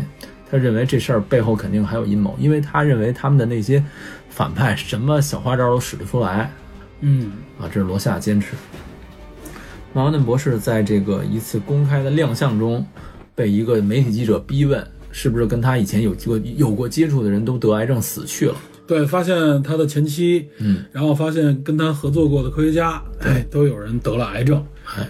然后曼哈顿博士就受这种心理失控了嘛，就是媒体都围着他，把话筒伸到恨不得他嘴里边去问。压力还非常大，对然后他就把所有人都排除出去了。对他本来就是有自己的事儿忙，接受一次电视采访，他觉得就是有点儿耽误时间，结果还接受这样的质疑。哎，这时候你会发现，曼哈顿博士整个人的心理状态是不太稳定的。哎，这个也是给大家感觉有点担忧的一点啊，也是剧集里营造出来一种大家剧集里边的人物们，包括甚至政府都担忧的，就是曼哈顿博士并不是像我们想象的，他可以成为我们的保护伞，对吧？对他万一失控了，或者他万一出点什么问题，怎么办？对，咱们交代一下电影中特别强调的一个背景，就是说当时冷战危机到嗯了一个剑拔弩张的地步，苏联、英、苏联和美国之间啊，对苏联和美美国之间的这种核威慑，互相都是准备把核弹头瞄准对方，这个比现实世界中的这个冷战的这个核威慑年代要往后延续了。我们现实生活中八十年代的这个虽然冷战还在继续，但是已经到了尾声。嗯，但是在《守望者的世界》里，冷战一直用六十年代持续到了八十年代。当时人们唯一相信的是曼哈顿博士能够保护大家，但是呢，据官方漫画中美国军方测算，曼哈顿博士只能连拦下百分之六十左右的核弹头。好像他们最后说最多百分之九十啊，最多能达到百分之九十，但仍然可以有遗漏。对，那是维特说的，那是阿德里安·维特说的。嗯他说，就算留百分之九十，还有百分之十的遗漏；嗯，就算百分之九十九，也有百分之遗漏。对，啊，是这么一个概念。呃，所以美国人虽然一部分人开始认为自己在曼哈顿博士的保护之下，一方面又开始去质疑他，你对到底有没有这样的能就力？大家担心嘛，因为这个是这样，就是美苏当时冷战啊，就处在一种恐怖平衡的状态。啊对你甭管这恐怖平衡，就是大家有谁具也备这种啊，有一个词儿叫做相互毁灭保证，知道吧？对相或者叫相互保证毁灭，那意思就是说，反正你要想动我，我就能弄死你，反正咱俩同归于尽。所以在这种恐怖平衡下，保证了有一种理论，就是在这种恐怖平衡之下，保证了世界还处在一个整体和平状态。就是一种理论说，核武器的出现不是制造了战争，反而制造了和平。呃，某种意义上是，但是当时双方的核军备一直在不在断竞的争加强，所以在当时那个设定里边，就是这个核军备的平衡好像有点失衡了。要失衡了。然后它一直有一个时钟那个概念嘛，对，就是它始终不断的倒计时嘛就是那个就是世界末日那个计倒计时啊， ，Doomsday Clock，对啊，末日钟声。末日钟声、末日时钟，嗯就反正这个东西它现在正在靠近那个最后的午夜零点。哎，只要到近零点，就是人们认为真正的核世界末核日战来就了会来了。对哎，这是一个大的背景设定啊，这是有这么一个大矛盾背景啊，就是就政治的、社会的这么一个矛盾背景。对，所以当时在这种危机下，很多人的心态都开始失衡了，嗯，包括普通民众。然后大家觉得曼哈顿也失衡了，哎，他大家不断的质疑，因为人们在这种恐惧下是很难相信有一个保障的。那抓紧时间就会不断的去质疑、去询问啊，尤其是在当时的那么一个社会环境下，嗯，啊，这普通民众，尤其是在在这个漫画中，这个街头有一个设计了一个书书刊亭的一个老板，嗯，老板叫伯纳德，这个老板的一个形象，他跟很多人不断的有对话，他是一个街头的试点人物啊，POV Point of View，他那么一个人物带出了很多普通民众的想法，嗯，有的人民众就说我今天上了一天班，我非常累了，你给我来点给劲儿， 就是那个黄赌毒的东西，有的人就说，哎，今天你给我来一份公报，有什么线索大事件，还有像罗夏穿着便装，没有人认识他是罗夏，到那儿就定期买一份报纸，那个报纸好像是有点偏左翼，就是这个老板展现了很多街头人士在核威慑、核恐惧的情况下的心理。曼哈顿博士出了这件事情以后，心理遭受打击，他首先回到了原来自己工作的那个区域，嗯好像在俄亥俄吧，回到了自己曾经跟自己前妻见面的那个酒吧，从墙上取了一张照片儿，就是他们俩的合影，对，然后他前往火星去了，直接传到火星把自己啊。呃，存到火星，他反正他在任何地方都能生存嘛，嗯，他在火星上开始建造自属于自己的世界那种感觉。他就他成了一个拿钟表开始钟表零件造了一个城堡，嗯，军方失掉了最大的 核威保慑护核保护伞对，军方就慌了。漫画中就是说，直接找死鬼质问怎么回事儿，你是不是给他什么压力了？死鬼说，我也不知道怎么回事儿。而且军方这时候一看，哇塞，如果这样的话，我们的这个威慑力量没有的情况下，苏联人就会啊，就该整我们了，是吧？对与其等苏联人整我们，不如我们先下手，要不我们就先下手，嗯这就处个在这样的一个危机状态了。已经很恐怖了。这个时候就是，呃，苏联人也知道这个消息了，但是所有人都不知道曼哈顿是去哪儿了。最开始，后来才知道他去了火星。嗯，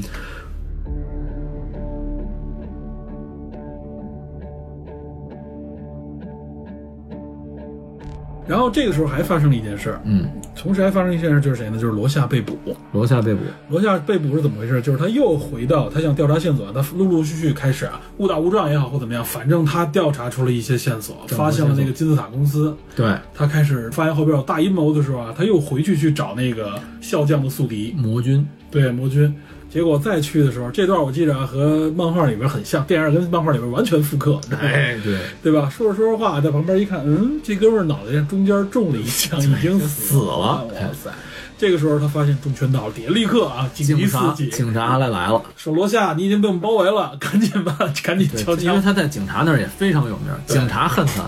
犯罪分子恨他，对就没有人不恨他。罗夏这时候知道自己中圈到了啊，哎反正是逃跑不成被捕，最后挣扎半天还是被捕，而且被捕的时候还被把面具给他摘下来了，对哦吧？在漫画中最后定格罗夏被捕有一个镜头，嗯我就觉得挺酸楚的，就是罗夏被摁到地上嘛，脸脸朝地摁到地上，然后呢，鞋子被扒了，他那袜子上还有一破洞，罗夏一直是啊，他是一个很落魄、非常潦很倒。底层的这么一个人，啊，他另外一双鞋同样的位置也是磨损非常严重，说明他走路的时候脚是哎有对问题的，这么一个小小的情节就把这个人的形象，把他的状态，还有他的奔波，对，啊，坚持全都给体现出来了，一格就一格，非常到位啊。功力真的是功力。细节这些细节要仔细观察才有。哎，还是然后建议大家看漫画，，对，然后反正就是这个时候，大家发现啊，危机四伏的情况下，嗯，大家都意识到这个时候会有大的变化。哎，就是咱们大概捋一下这个守望者这几个人的状态，嗯笑匠被杀，然后罗夏被捕，罗夏被捕，法老王遇袭，起码表面上看起来是这样。然后曼哈顿博士去了火星，气气走火星，气走火星，然后二代夜枭不知道怎么回事儿，二代死鬼也处于一个懵逼的状态。嗯，二代夜枭和二代死鬼两个人 这时候心里很脆 弱，呃，就走到了一起 对，约两个会人，最这开时候始主约要饭是嘛，约对饭，，一开始约饭，然后当然我相信这个橄榄枝还是死鬼抛出来的，夜宵不敢主动的去。呃夜宵比较闷骚，毕竟不光闷骚了，毕竟人家是世界最强者， 是吧？全宇宙最强人的这个女朋友、老 全宇婆，宙都对出吧来了。？这个绿帽子我给这蓝人戴上可不太好戴，是不吧？是，他当时是两个人是怀念自己行侠仗义的英雄时光，对，然后只要一是叙旧，另外一个就是两个人知道，也都意识到有点问题，有点不对劲了。最开始的时候，两个人约饭的时候还这些事情，罗夏还没被捕，嗯还是陆陆续续出现。到后来，大家就意识到这件事情确实有人在针对他们，嗯，要把他们挨个逐个击破。对，而且这个夜宵也一直是惴惴不安啊，一直他总觉得自己不得劲儿， 是吧？就是不得劲儿的状态，那哎劲儿，啊我 不得劲儿的这么一个状态啊，没有不踏实，反正就是。然后这个谁就鼓励他，要不然你就换上战袍， 是吧？ 啊，嗯嗯，死鬼就跟他说，要不然你就重披战袍啊，你死鬼在死鬼在这个他地下室发现了他的这个设备装备啊，啊，他那个阿基 那个小飞船，漫画中加了一段啊，这个漫画中死鬼是个烟鬼，喜欢抽烟，嗯，然后他看到有一个火苗的这么一个按钮，他嗯就摁了一下，他以为是打火器、点火器，实际上没想到是火焰喷射器，把底下点了，然后。引出了夜宵出来救火，包括两个人的后来的对话。嗯这个对话非常细致，揭示了二代夜宵以往的一些身世和二代死鬼现在的想法。两个人在面对法老王的这个一次出场的电视直播秀上，有了暧昧，有了进一步的亲密接触。嗯结果睡觉的时候，二代夜宵做了一个梦。这个梦，漫画中和电影中是有一点点不同的，是吧？哎，我觉得还挺复挺复原的，非常复原。但是对漫画中最开始的时候，夜宵见到的那个裸体的女士，嗯自己也是裸体嘛，嗯，那个女士并不是二代死鬼，不是死鬼是吧？而是自己当初面对的一个反派，哦一个一个非常性感的女士。这个人物叫什么名字我忘了啊 好？纠结啊他，哎，对，就是那个人，其实给他很强烈的性暗示，给他寄过一个好像是图像吧，嗯，就是自己在犯罪，你有本事来抓我，就有点戏耍对方的感觉。那个对于刚刚出道的夜宵二十多岁小年轻来说是一种性诱惑，嗯所以最开始的时候，他那个漫画中那个分格是扒掉那个人的外皮，里边露出来其实是二代死是死鬼鬼穿穿衣服的样子，这边他把他的裸体扒掉是一个夜宵的状态，嗯，然后他两个人接吻，突然经历了一场核爆嘛，就背景是一个核弹突然爆炸，啊核爆两个人瞬间一气化了，气化了，他突然就惊醒了。对，他对，也一把直这个核笼罩的这个危机一下透射到了嗯他自己心里。在电影中，他们为什么要去救救罗夏？没有给，我觉得给的说法不是特别合适。不过硬是吧？对，在这个漫画中说的很明确，就是罗夏有我们要知道的信息。对因为罗夏一直在查案。而且他中间被捕这事儿一看就有蹊跷了，对，所以我们有人想构陷他，对吧？呃，电影中我忘了有没有在罗夏他们他们第一次去救火的时候，嗯，有一次救火，从一战袍去救火嘛，去救去救普通人的时候，这期间曾经有警察局的探长、探员来警告他，那意思这事儿是不是你干的？我知道你是谁，还暗示他说，你知道我在罗夏兜里发现什么了？糖块儿，那个糖其实就是他罗夏从夜宵家里拿的，牌子都一样。嗯，他其实在警告对方，等于反正提示了他，提示他这事儿我不能再等了，我必须马上去。这个背后的恶势力啊，已经蠢蠢欲动啊！我要再不动手的话，我就束手待擒对，了。而且我是曾经有一个超级英雄的身份啊，英雄的身份，我能够做这些事情。我这时候不站出来，更待何时啊？对，这等于鼓励了他吧？等于是对侧面上，所以两个人，对，所以两个人这个时候啊就决定干票大了啊，夜闯监狱，去劫狱啊了。以劫狱永救楼下，是吧？楼下反正在监狱里边，面对有一半人都是被他被他整进来的啊，这个压力，反正也是镇定自若。咱们说另外一条线儿吧。罗夏入狱以后，有一个很重要的故事线，嗯，揭示罗夏的幼年。哎，对，他都是往往是通过在这个过程当中不断回回忆和回溯，让你把整个这个人的这个关系和这个人的来历成长诉清楚。对，对，所以就是给人感觉啊，这个时间线上一是错综复杂，另外一个他也往回不断的往回跳，对，不断的穿插，所以就容易让大家了解起来很有难度，有很吃力。对，有点乱。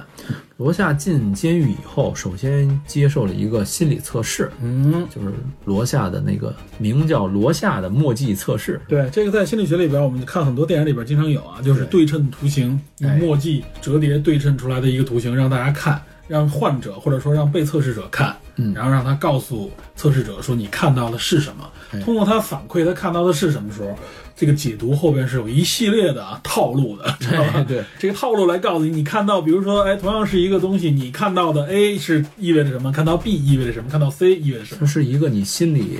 投射投射。哎，很神奇，很神秘啊。对，这个罗夏特墨迹测试好像是说瑞士的一个精神病医生，精神医生叫赫曼·罗夏，他在一九二一年编制的。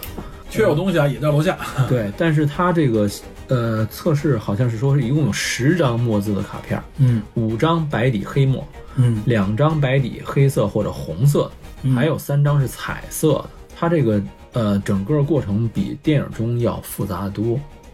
要复杂。然后这个有一点区别不一样啊，我们稍微说一下，我觉得有必要提一句，就是电影中和漫画中是一个细节是不一样的。罗夏看到那些东西，第一时间他想到了一个被劈开的狗的样子，嗯，对吧？这个等于是他第一次经历由自身变为罗夏的这么一由个罪犯变成英雄的感觉啊，有点儿。呃，不是罪犯变成英雄，就是他自身变成现在这个样子蜕变的这么一个过程。嗯，就是他发现了一个六岁的小姑娘被人残杀。咱们之前说罗罗夏做自己面具的时候，嗯那个人，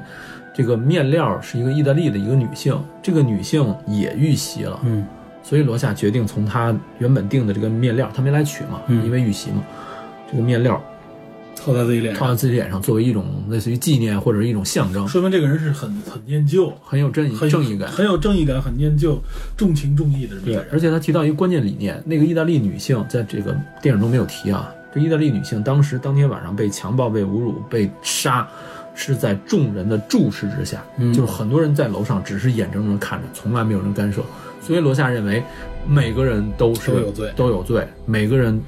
我们造就了我们现在的社会。嗯，啊，这个是很多我们现在人的理念啊。对，他就代表了一种思潮嘛。对我们造就了这种恶，我们是每个人是有恶的一部分，如果我们不去行动，不去干涉，我们就成为恶的一部分。它是这么一种一种理念。电影中是说他把那个狗杀了，然后去袭击了那个杀掉小女孩的凶手。电影中展现的其实是扎克施奈德本人的口味，他用刀劈劈对方，嗯，但是在漫画中，他实际上是用火用煤油烧死了对方。嗯，他在煤油烧死对方之后，在漫画中有一段独白，就是说我感受到了一切虚无的存在，然后我自己借由这个虚无存在，也成为了现在的我。嗯，我个人觉得，如果我腹诽一下，我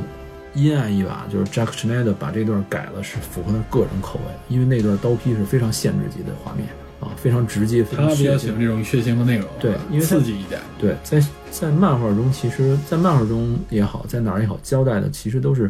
罗夏用刀劈的是那个吃掉小女孩尸体的狗，对，所以他说这个狗的头是裂开的嘛，是裂开的。它包括电影中也是说说看那个第一个墨迹测试，你看到了什么？他最开始说是蝴蝶。 beautiful butterfly、啊，它实际上是裂开的狗的头像，嗯，这么一个小的细节。呃，之所以在漫画中强调强调这个虚无，也跟摩尔本人想表达的意志有关系。最后咱们再说这个摩尔想表达是什么。嗯，嗯，这是小的细节。接着就是罗夏在这个监狱中跟人动手了啊，有一个有一个他的仇家儿想对他动手，结果被他瞬间做掉了。监狱中大概有五十个五十多个人都想干掉罗夏，因为他们都是罗夏抓起来的嘛，所以劫狱的时候整体引发了一场暴动嘛。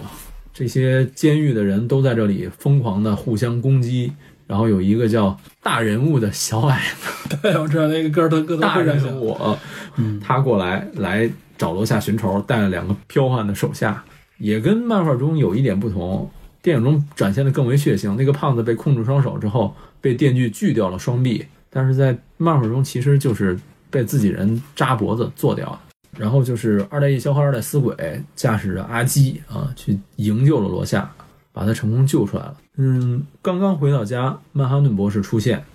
找到二代死鬼说：“你要说服我去拯救这个世界，咱俩去火星谈谈，就把死鬼带走了。啊就是说曼哈顿博士残存的人性让他纠结于自己是不是要出手，对吧？对他可能也想自己跟这个二代死鬼得有一个了断，因为他已经知道了死鬼跟二代夜宵之间的在关一系起在一起的事情、啊。死鬼等于没办法去了火星，然后罗夏跟夜宵决定继续查案，查线索查到一个位置，突然查到了这个法老王的这个公司里面，意外的发现法老王其实就是整个事件的幕后黑手。于是夜宵跟罗夏两个人就前往南极的基地去找法老王对峙。这么一件事情。与此同时，在火星中，二代死鬼跟曼哈顿博士有一个非常激烈的对话。这个我推荐去看漫画，因为在电影中这是分两部分进行的，在漫画中基本上比较完整。就是曼哈顿博士展现了这种大刘笔下的这种宇宙宏观的美，整个火星的场景、火星的气候、火星的种种东西，那个语言是非常非常优美的。但是死鬼关心的都是人类在核危机之下，所有人都要死去的那么一个故事。同时，这个曼哈顿博士还向死鬼揭示了他的身世，包括他母亲对他自身身份的否定，希望死鬼继承自己衣钵的这种矛盾，以及死鬼的生父其实是笑匠那么一个事实。这个对死鬼造成了极大的打击。马哈姆博士最后突然想明白了一点，这点儿我没记得在电影中看到，就是他为什么最后转变了，他对人。整个人类都有点放弃的这种感觉，就是他认为这些都是无意义的，因为注定要发生。但是他突然意识到，笑匠强暴一代死鬼这个小几率概概念，十几亿个精子游向一个卵子，最终完成了这么一个结合。他认为生命本身是了不起的，是非常小几率的概念。这种小几率造成了一种伟大，这种伟大造成了生命，所以他认为人类还是应该值得被拯救的。对，这非常扭曲的这想法啊，我觉得。但是呢，在他自己逻辑中说得通，他就准备回到地球，传送回地球来解决这件事情。与此同时，就是夜宵二代夜宵和罗夏到了法老王的这个，之前反正法老王还有一段，就是他这个能量机器已经制造出来了，哎，然后他还同时干掉了所有制造这个能量机器里边的科研人员。对，这个在漫画中也有，但是漫画中只是三个科研人员。嗯，这在电影里边好像别人数比较众多。啊人数比较多。嗯，复现的有一段就是法老王在监视全世界所有的世界的所有的几乎所有的频道，然后根据这些频道，他来推算当时社会人们的状状态，嗯甚至以此进行投资。嗯，嗯反正是他的一个观察，相当于是他一个观察信息的一个重要的窗口对，他观察着世界的动态，啊 是他吧根据这些事件动态去处理运算，决定对自己公司哪个有利，嗯所以他确实是非常聪明的。对，等于夜宵和罗夏是知道这个大概的基地是寻来的，嗯，但是在漫画中，二代死鬼和曼哈顿博士是知道这个基地在哪儿，因为他们俩之间合作嘛，而而且他们来过这个地方。对，最终一切的这个阴谋，法老王就向他们说明白了自己的目的是什么，认为人类已经到了一种非常危险的地步。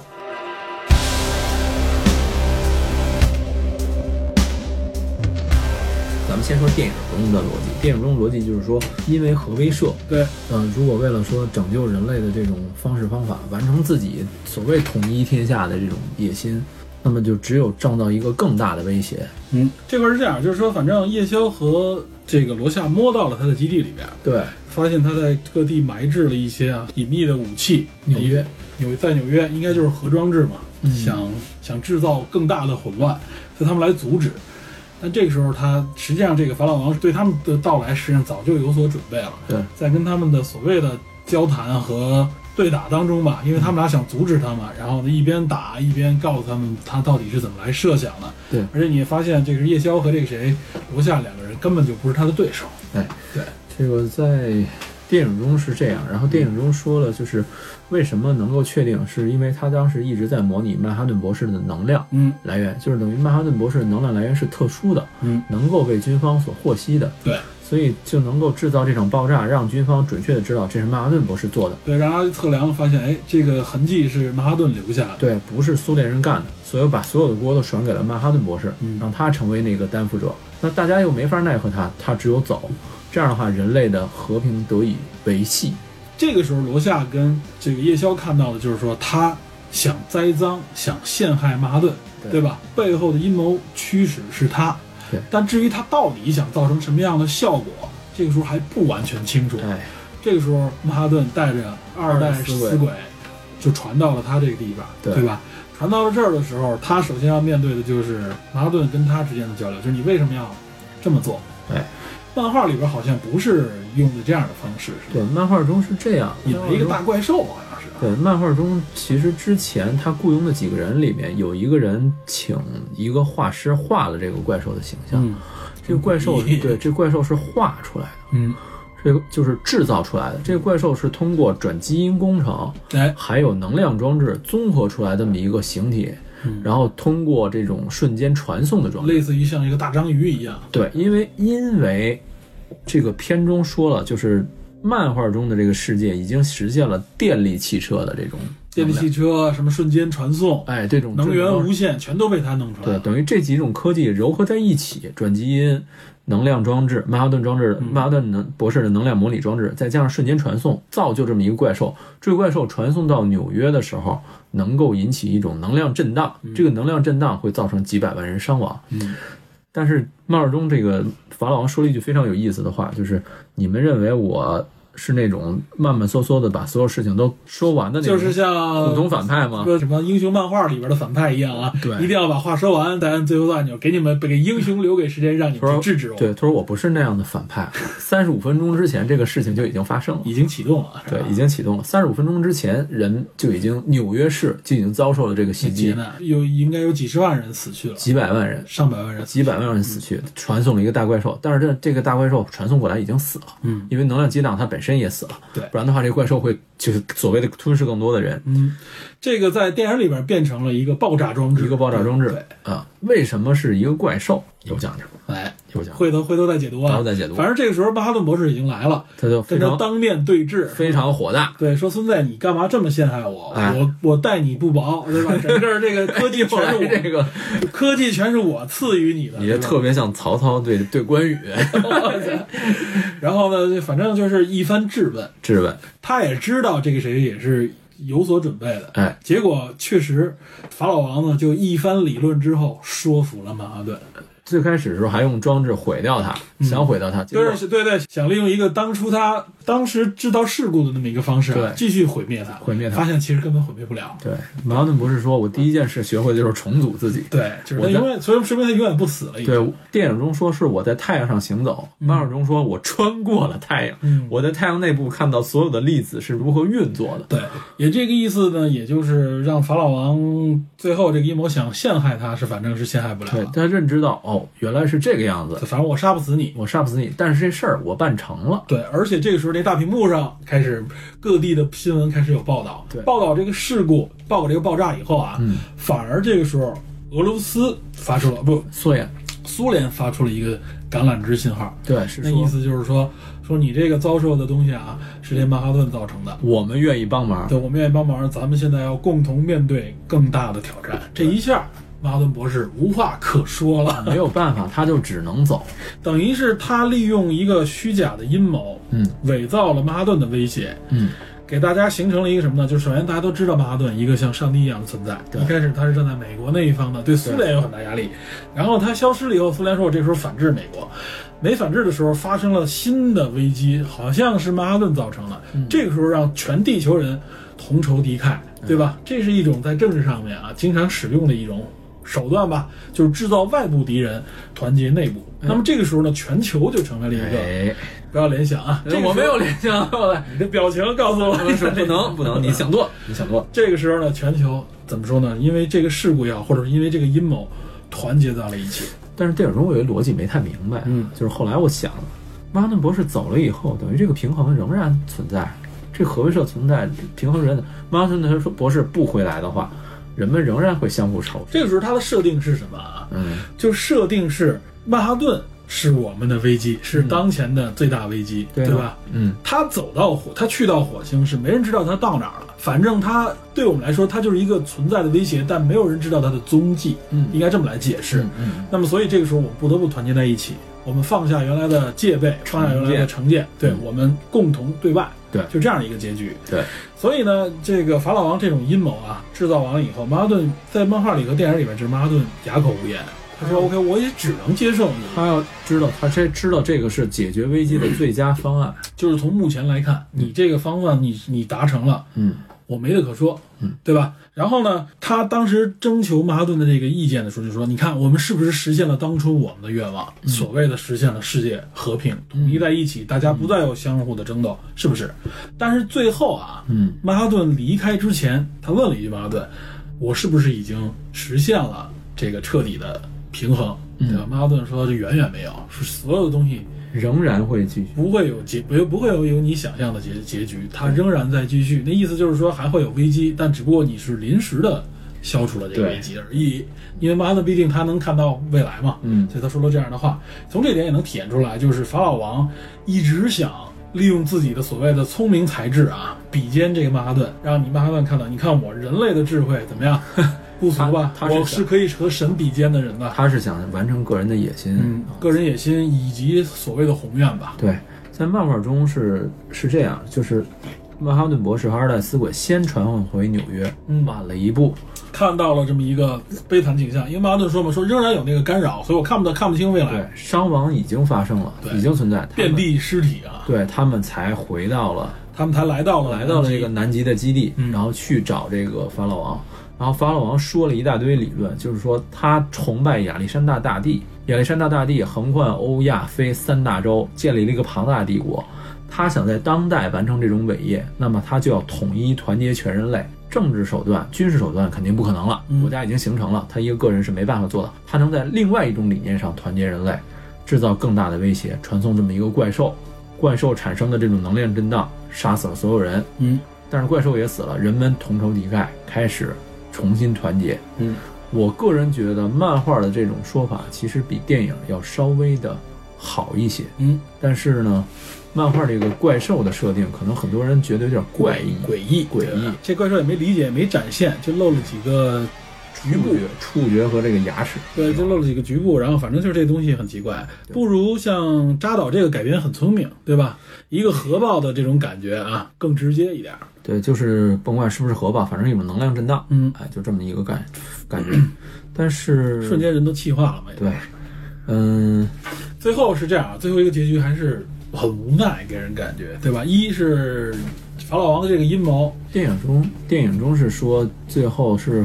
法老王完成了他的一部分的这种愿望对宏愿嘛。宏愿，对，然后呢，罗夏因为不肯妥协，罗夏是唯一一个不可能的。这个时候，其他人都觉得说，OK，也只能这样了，对吧？你虽然是做了一个大阴谋，但没辙，这个你实现了我们当初想追求的这个愿望，宏愿，宏愿。哎，但是只有罗夏一个人，仍然罗夏一个人仍然坚持自己的理念。他认为，不论你的结果如何，但你的动机，包括你的行为的过程，你杀了不该杀的人，你杀了几百万无辜，而且你是杀了这么多人，嗯我是绝对不能认同的啊！虽然你确实实现了这个，我就是不认同，对吧我？要回去把这件事情揭露，对对，那意思就是说，你要不然你只有杀了我，要不然我就去揭露你这件事情。对啊，这个时候嗯无奈，曼哈顿族博士还想阻止他一下，他知然道后罗夏不会妥协，对，然后罗夏的意思就是说，干脆你就杀了我，啊杀我，你只有杀了我才 行，对吧？你不杀我，我肯定会揭露这件事情。曼哈顿也很无奈啊，本来是曼哈顿做任何事情都都感觉没什么无奈嗯过，但是最后没办法，所以很悲惨的一幕就把这个罗夏非常痛非常痛苦的让他爆掉了一下就爆掉了。哎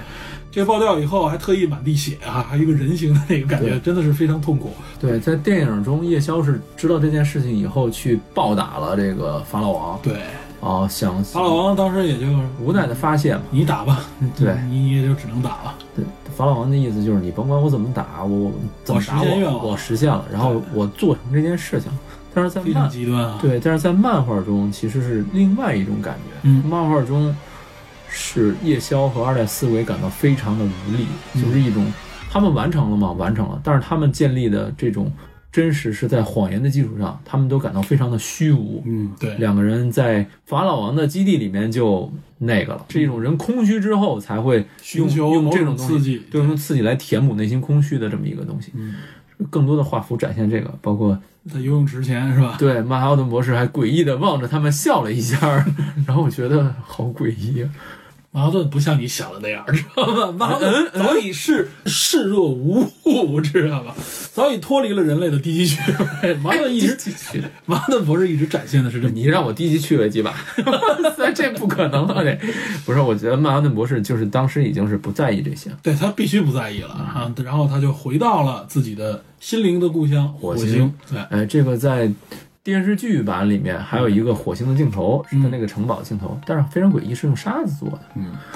因为漫画中是说他把那个沙子用高压压成了玻璃，对，就是晶体一样的晶体感觉的嘛城对堡。对，然后这里边说一下啊，就是这是整个电影的内容就介绍完了，对，咱们也捎带说了一下漫漫画画的中整个中的一内些容啊。差别吧。然后呢，说两句电视剧。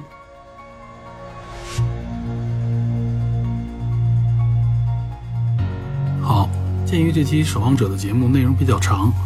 我们聊到这里先暂告一段落。在下期节目中，我们将根据电影以及漫画所展现出来的内容，简要分析一下守望者们各自所秉持的世界观与行事逻辑，